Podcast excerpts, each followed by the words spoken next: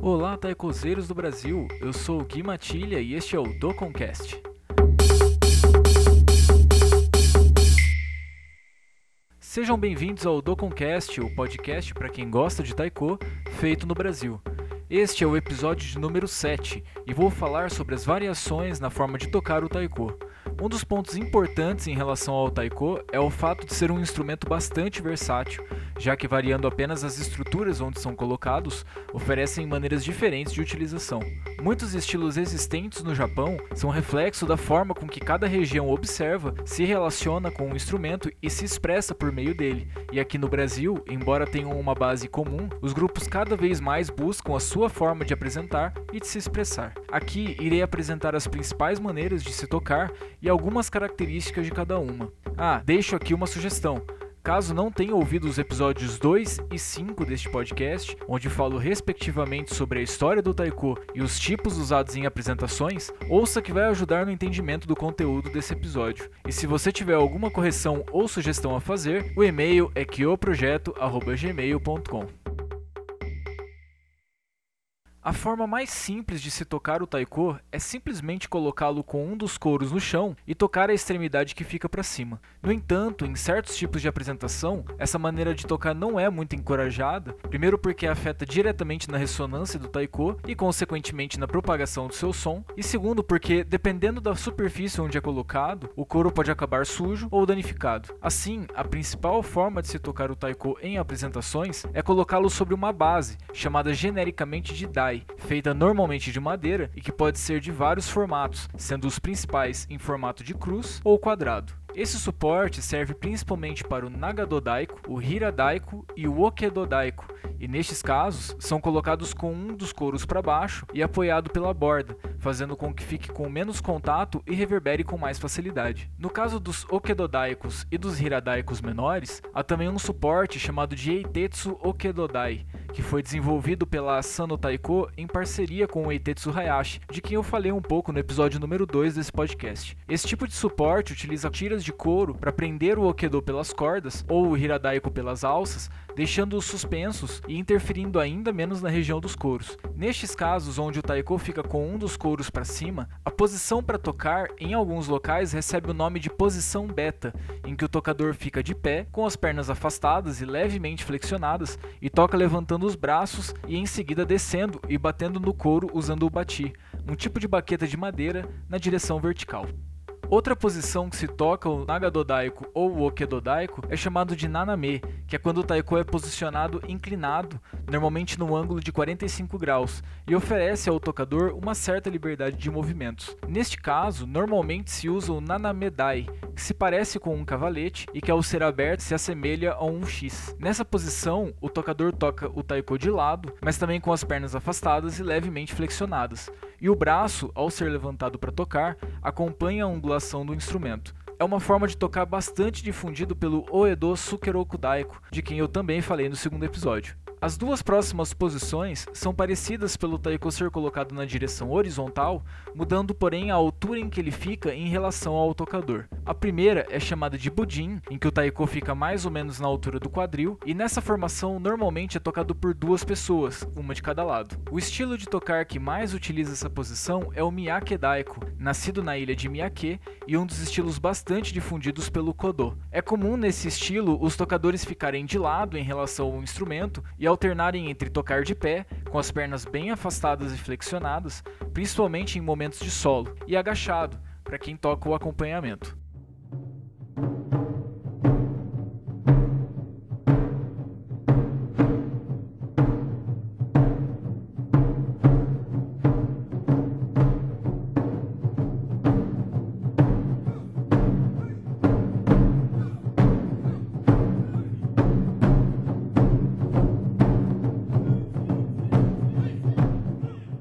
Depois, a segunda posição que também usa o taiko na horizontal, porém mais ou menos na altura do ombro, é chamada de Yoko Uchi. O estilo que mais utiliza essa posição é o Hachijo Daiko, que vem de outra ilha japonesa chamada Hachijo. O taiko é colocado num suporte chamado yaguradai, que tem esse nome por causa do seu formato de torre, e dependendo da forma de expressar, pode ser tocado tanto com as pernas afastadas e flexionadas, quanto com as pernas mais próximas, de uma forma mais delicada. Chieko Kojima, uma das fundadoras e principais artistas do Kodo, é uma grande difusora desse estilo por causa da sua interpretação do Hachijodaiko. O Yoko Uchi também é bastante utilizado pelos grupos que seguem o estilo Sukeroku, de Tóquio. A última das formas mais comuns de tocar o Nagadodaiko usando suportes, a posição comumente chamada de Chichibu tem esse nome porque é proveniente do festival chamado de Chichibu Yomatsuri, onde os taikos são tocados em pequenas salas carregadas pelos participantes. Nessa posição, o taiko é colocado em um suporte específico ficando levemente inclinado e, diferentemente dos outros apresentados aqui, é tocado sentado, para um melhor aproveitamento do espaço dessas salas. Este é um estilo bastante difundido também pelo Ondekoza, que foi o primeiro grupo a trazer as características dessa forma de tocar para os palcos, e pelo Kodo, e ambos fazem uma interpretação que busca explorar o vigor físico de seus tocadores. Diferentemente das posições ditas até aqui, o Katsugi é uma variação do Okedodaiko e não é tocado usando uma estrutura, mas sim carregado no corpo. Nesse caso, um tipo de correia ou tira de tecido é presa ao Katsugi, sendo uma ponta de cada lado, e apoiado no ombro direito de quem o toca. O tocador então apoia o taiko na perna esquerda e usa os batis para tocar principalmente no couro que fica na frente. Em algumas músicas também se utiliza o couro de trás, trazendo mais dinamismo na apresentação e até a possibilidade de explorar tons diferentes para cada lado do instrumento. Agora indo para o shimedaiko, o menor e mais agudo, o tocador pode tocá-lo em duas posições, sentado e de pé. Quando é tocado sentado, o shimedaiko é colocado em um suporte chamado de zadai, feito normalmente de metal e que é encaixado entre as cordas ou parafusos do instrumento. Para tocar em pé, é utilizado o tatidai, que pode ser tipo um cavalete, parecido com o de naname, ou com três pés, semelhante ao eitetsu okedodai. As variações do shimedaiko para serem tocadas carregadas no corpo são o shimedishi, que tem o corpo mais cilíndrico, e o yoko, que tem o corpo em forma de ampulheta. Mas nesses dois casos, são carregados e tocados da mesma forma que o katsugi. Por último, indo para o Odaiko e o Ojime, que são taikos bem maiores, normalmente são colocados em um Yaguradai maior e fica com o centro do couro mais ou menos alinhado com o topo da cabeça de quem vai tocá-lo. Dessa maneira, pode ser tocado dos dois lados e o tocador fica de frente para o couro, com as pernas bem afastadas e a perna esquerda mais à frente e flexionada. Há também algumas variações onde o Ojime, apesar de grande, é colocado na vertical e tocado como se fosse um Okedodaiko. Um grupo conhecido no Japão por utilizá-lo dessa forma é o Tedori Koryu Waka Ayukumi, da região de Ishikawa. Há também como posicionar os hiradaikos de tamanhos maiores de uma maneira que estes ficam pendurados pelas alças, parecido com um gongo, e também tocado dos dois lados.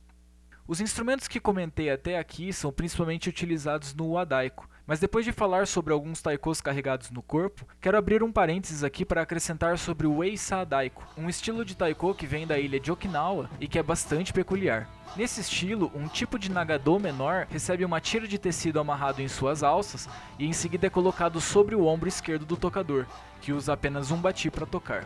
O shimedaiko também é utilizado nesse estilo e é tocado de pé, porém recebe um pequeno cabo de madeira amarrado às cordas para que seja segurado com uma mão e tocado com um bati na outra. Há também um instrumento exclusivo do eisadaiko, que é chamado de paranco, que se parece com um tamborim e é segurado em uma das mãos e tocado com um bati mais fino na outra.